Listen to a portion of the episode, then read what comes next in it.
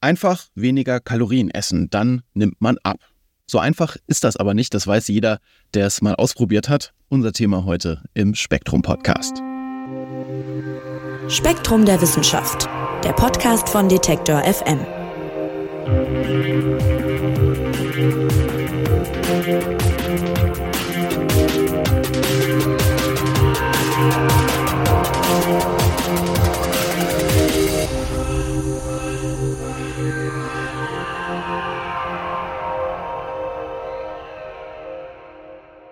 Ja, mindestens jeder und jede zweite Deutsche haben Umfragen zufolge schon mal eine Diät gemacht. Und abnehmen, ja, das wollen viele und viele merken aber auch schnell, das fällt den meisten Menschen überhaupt nicht so leicht. Klar, die Rechnung ist eigentlich einfach. Weniger Kalorien, also nimmt man ab, weniger Gewicht. Im Umkehrschluss könnte man also sagen, wer zu viel isst oder zu wenig Bewegung hat, der wird dick. Das macht dick. Aber ganz so simpel ist es halt dann doch nicht. Denn da spielen noch andere Faktoren eine Rolle. Einige Studien legen zum Beispiel nahe, dass die Inhaltsstoffe vieler Gebrauchsgegenstände, die wir so im Alltag benutzen, sich negativ auf unser Gewicht auswirken können. Und das ist natürlich spannend. Spektrum der Wissenschaft widmet sich in seiner neuen Ausgabe deshalb diesen chemischen Dickmachern. Was das ist und was sie auslösen, das wird uns Verena Tang erklären. Hallo Verena. Hallo Marc. Ja, Verena, immer mehr Menschen weltweit, das kann man überall lesen, haben ein zu hohes Körpergewicht. Das schreibt ihr auch in Spektrum der Wissenschaft. Inwiefern kann man das denn in Zahlen festmachen? Ja, was du sagst, ist tatsächlich richtig. Immer mehr Menschen sind objektiv gesehen zu dick. Das kann man auch an Zahlen festmachen. Die WHO, die Weltgesundheitsorganisation, hat zum Beispiel gesagt, seit den 70er Jahren hat sich der Anteil von Menschen, die stark übergewichtig sind, also die adipös sind, verdreifacht. Das ist natürlich eine ganze Menge. Und weltweit sind es heute nach Schätzungen ungefähr eine Milliarde Menschen, die starkes Übergewicht haben. Und auch in Deutschland gibt es Zahlen dazu. Das Robert-Koch-Institut hat zum Beispiel ermittelt, dass ungefähr 19 Prozent der Bevölkerung adipös sind. Hier in Deutschland. Mhm. Und diese Entwicklung, die liegt aber jetzt womöglich nicht allein an übermäßigem Essen oder ungenügender Bewegung. Das sagen zumindest einige Fachleute. Und darum geht es ja auch bei euch. Was vermuten die denn, was da noch reinwirken könnte? Genau, wie du gesagt hast, es kommt eben nicht nur auf die Zahl der Kalorien an. Das ist so das, was man schon seit einiger Zeit sagt. Und worum es jetzt in dem Text geht, sind Chemikalien. Dass es beim Abnehmen nicht nur auf das Zählen der Kalorien angeht, das vermutet man schon lange und da gibt es auch schon länger Studien zu und es gibt einige Sachen, die damit reinspielen können, genetische Disposition und so weiter. Was jetzt aber eben neu ist ist das, worum es auch in dem Artikel geht. Da geht es um chemische Substanzen, die Übergewicht fördern. Das sind alle möglichen Substanzen, die da mit reinspielen können. Ähm, sogenannte endokrine Disruptoren kennt man, glaube ich, schon so ein bisschen. Das sind einfach Stoffe, die im Körper auf den Stoffwechsel wirken und den beeinflussen und dann eben dazu führen, dass sich gewisse Prozesse anders verhalten oder anders laufen als vorher. Und es gibt eben eine Reihe von Chemikalien, denen wir im Alltag begegnen, die sehr unterschiedlich sein können, die im Verdacht stehen oder wo auch Studien ergeben haben, dass sie den Körper zum Beispiel darauf programmieren können, Fettzellen zu bilden oder dass sie den Körper darauf programmieren können, Energie in Form von Fett einzulagern, anstatt jetzt ähm, zu verbrennen oder so weiter. Ähm, da gibt es viele verschiedene Mechanismen und darum geht es eben in dem Artikel. Ja, lass uns da vielleicht nochmal ein bisschen genauer drauf eingehen. Also was verstehen wir jetzt unter solchen chemischen Dickmachern genau und wo kommen die so vor?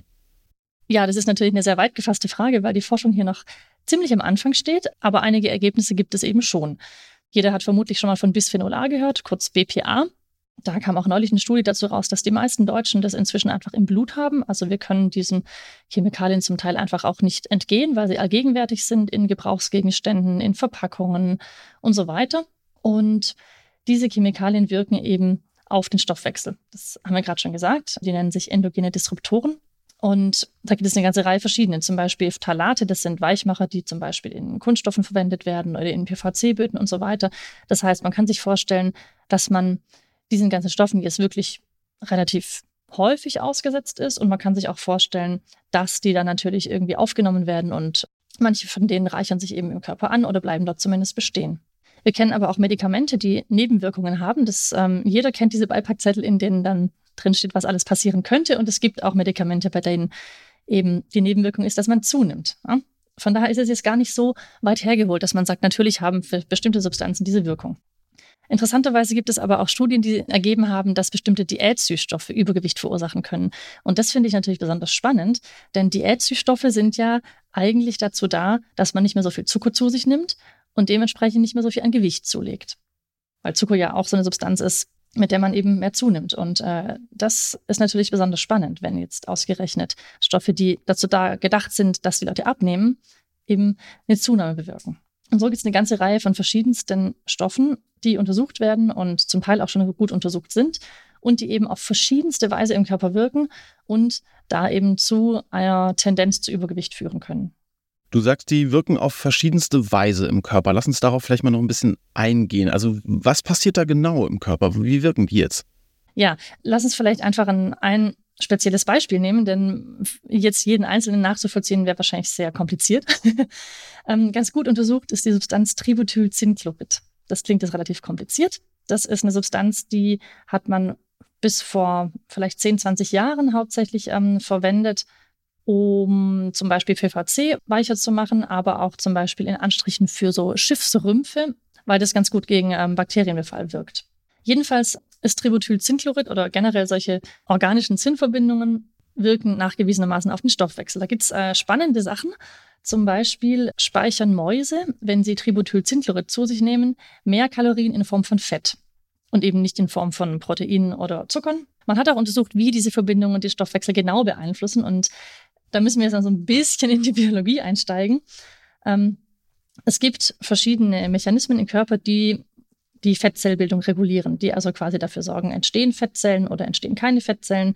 Wozu wird sozusagen eine Zelle, die so eine Vorläuferzelle ist, die könnte zu einer Fettzelle werden, vielleicht aber auch zu einer anderen Zelle. Wie wird der Körper darauf programmiert, dass daraus jetzt wirklich eine Fettzelle entsteht? Da gibt es bestimmte Rezeptoren. Und ein Rezeptor, der recht viel untersucht wurde, ist, der heißt PPA-Gamma. Und interessanterweise ähm, beeinflusst eben diese Tributylzinverbindungen diesen Rezeptor. Wenn der Rezeptor aktiviert wird, dann bildet sich aus einer Fettvorläuferzelle eine Fettzelle. Und die kann es eben ganz normal, die Aktivierung erfolgen, wie es ähm, normalerweise passiert, durch langkettige Fettsäuren. Die binden daran und dann kommt eine gesunde Fettzelle dabei raus, die kann Fett speichern und Fett wieder abgeben. Wenn ich jetzt aber Tributylzinverbindungen nehme oder andere Chemikalien, zum Beispiel Phthalate oder BPA oder bestimmte Flammschutzmittel, dann aktivieren die diesen Rezeptor auch. Aber die Fettzelle, die ist dann ein bisschen anders. Die speichert Fett dann zwar gut, aber sie geht schlecht wieder ab. Und das ist natürlich schlecht, wenn man abnehmen will. Also kurz gesagt, diese Verbindungen können einfach ganz äh, spezielle Punkte im Stoffwechsel triggern oder anstoßen, die dann dazu führen, dass sich Fettzellen anders verhalten als vorher. Das wäre ein Weg. Aber es gibt noch verschiedene andere Mechanismen. Das ist ja wirklich ziemlich spannend, weil auch, also ich höre davon ehrlich gesagt zum ersten Mal und könnt ihr schon was darüber sagen, wie gut da die Datenlage ist? Also ist das quasi einhellige Meinung unter Fachleuten, dass das nun so ist oder, oder gibt es da auch Gegenmeinungen? Naja, also es gibt sehr, sehr viele Studien und gerade im letzten Jahr ist auch eine dreiteilige Übersichtsstudie erschienen, die wirklich haufenweise Tierexperimente zitiert, die Studien ähm, anbringt, die wirklich ähm, Belege bringt für diese These. Und äh, es ist wirklich nicht nur eine These, sondern viele dieser Dinge, gerade bei äh, Tributylzinverbindungen zum Beispiel, sind einfach jetzt auch klar. Es gibt noch Streit unter Forschern. Da geht es um die Frage, in welcher Dosis spielt es überhaupt eine Rolle. Also ist so ein bisschen so, diese ganzen Substanzen, die kommen ja in sehr, sehr geringen Mengen vor. Da sagen manche Toxikologen ja, okay, ähm, wir haben immer noch eine Dosis-Wirkungsbeziehung.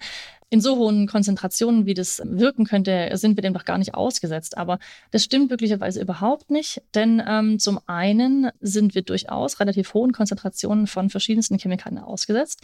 Das ist das eine. Zum anderen sind es ja sehr viele verschiedene Stoffe, die eventuell ja auch zusammenwirken. Also man kann dann nicht immer nur die Dosis des einen Stoffs angucken, sondern du musst dir auch gucken, okay, ich habe jetzt ein ganzes Sammelsurium an verschiedensten Chemikalien, die hier wirken und wie die zusammenwirken. Das ist dann oft mal eben ganz anders und nicht linear abhängig davon, wie die einzelnen Konzentrationen jetzt sind. Deswegen muss man sich da auch die Mischung angucken. Also es gibt da noch viel, was man äh, erforschen muss und wo man natürlich auch noch äh, sich klar werden muss, wie funktioniert das genau oder ja, vielleicht auch in, in welchen Lebensphasen sind bestimmte Substanzen besonders beeinflussen die einen besonders und in manchen vielleicht nicht. Das äh, gibt ja auch noch Möglichkeiten. Also auf jeden Fall gibt es da noch viel zu tun. Aber ja, es ist jetzt nicht so, dass es nur eine Hypothese ist, sondern es gibt da durchaus viel Forschung zu. Also zum Beispiel eine Studie, die ich sehr markant fand, gab es mit einem Medikament, wo Kinder von ähm, einem Hirntumor geheilt wurden. Nachdem sie dieses Medikament bekommen hatten und nachdem sie dann aber auch geheilt waren, waren die aber alle dick und lethargisch. Ähm, der Insulinspiegel war viel höher, also das Medikament hat den Insulinspiegel einfach verändert und dadurch hat sich der ganze Stoffwechsel verändert. Und solche äh, Studien zeigen einfach auch, ja, was für weitreichende Wirkungen ähm, so einzelne Substanzen eben haben können. Und es ist ja auch gar nicht so abwegig. Ne? Also jetzt gerade vor ein paar Monaten, ich glaube im Juli ist die das erste Medikament gegen Adipositas auch in Deutschland zugelassen worden. Das äh, greift ja auch in den Stoffwechsel ein. Das beeinflusst zum Beispiel das Sättigungsgefühl und von daher ist es ist jetzt nicht gerade eine abwegige These, dass einzelne Stoffe eben da äh, Signalketten auslösen können oder unterbinden können oder verändern können, woraufhin sich eben der ganze Stoffwechsel verändert.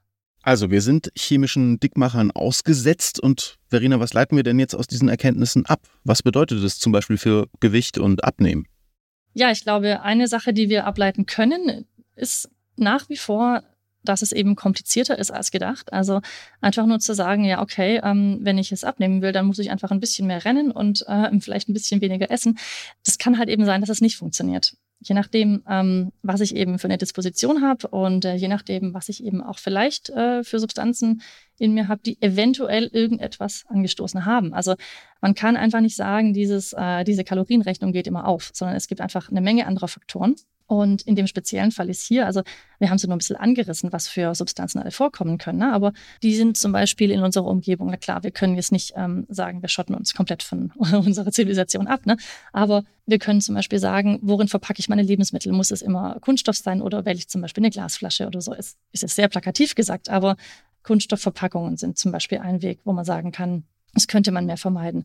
Oder zum Beispiel, ich weiß nicht, wer das noch macht, aber ähm, es äh, wurde auch der Tipp gegeben, dass man Plastikcontainer mit Essen nicht in die Mikrowelle stellen soll. Also ganz wichtig, denn äh, da können eben Substanzen rauskommen und ins Essen kommen durch die Mikrowelle. Das also bitte nicht machen. Solche Sachen, ne? dass man einfach ja auf solche Sachen mehr achtet. Jetzt hast du schon ein paar Wege genannt. Äh, was kann man denn noch tun, um, um diese Stoffe so ein bisschen zu vermeiden oder vielleicht ja, weniger zu sich zu nehmen? Ja, eine interessante Sache ist auch, dass in äh, Konservendosen, die haben innen so eine Schicht und äh, die Schicht, die wird aus BPA hergestellt und es äh, wurde tatsächlich jetzt auch herausgefunden, dass Menschen, die weniger aus Konservendosen essen, auch weniger, auch sinkende BPA-Werte im Blut haben. Das heißt, wenn man weniger Essen aus Dosen isst, dann äh, kann man auch sich was Gutes tun. Und wenn wir jetzt auf die Forschung gucken, wir haben eine abschließende Frage. Was muss man noch machen, um das besser zu verstehen? Du hast ja gesagt, es gibt äh, einige Erkenntnisse und das ist auch schon weit über den, sage ich mal, Hypothesenstatus hinaus, aber trotzdem ist ja offensichtlich noch, noch einiges offen. Ja, ich meine, noch weiß man natürlich nicht, wie viel jetzt BPA und Co. dazu beitragen zu dieser weltweiten äh, Adipositas-Epidemie. Also man äh, kann dies nicht quantifizieren oder man kann nicht sagen, wie groß ist tatsächlich jetzt dieser Einfluss ähm, solcher Substanzen. Ne? Das muss man vielleicht einfach noch ein bisschen besser aufdröseln.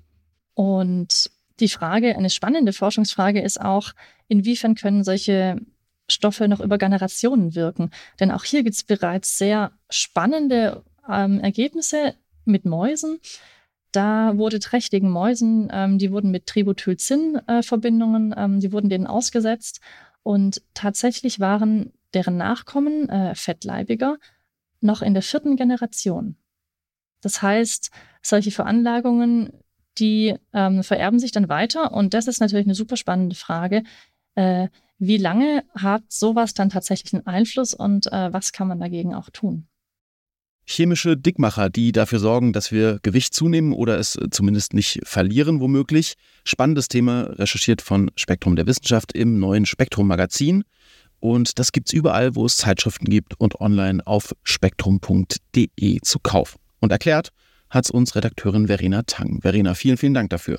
Gerne. Ja, eine neue Folge vom Spektrum Podcast gibt es dann kommende Woche. Ich freue mich, wenn ihr auch dann wieder dabei seid. Bis dahin aber erstmal vielen Dank fürs Zuhören. Mein Name ist Marc Zimmer und ich sage Tschüss und macht's gut. Spektrum der Wissenschaft, der Podcast von Detektor FM.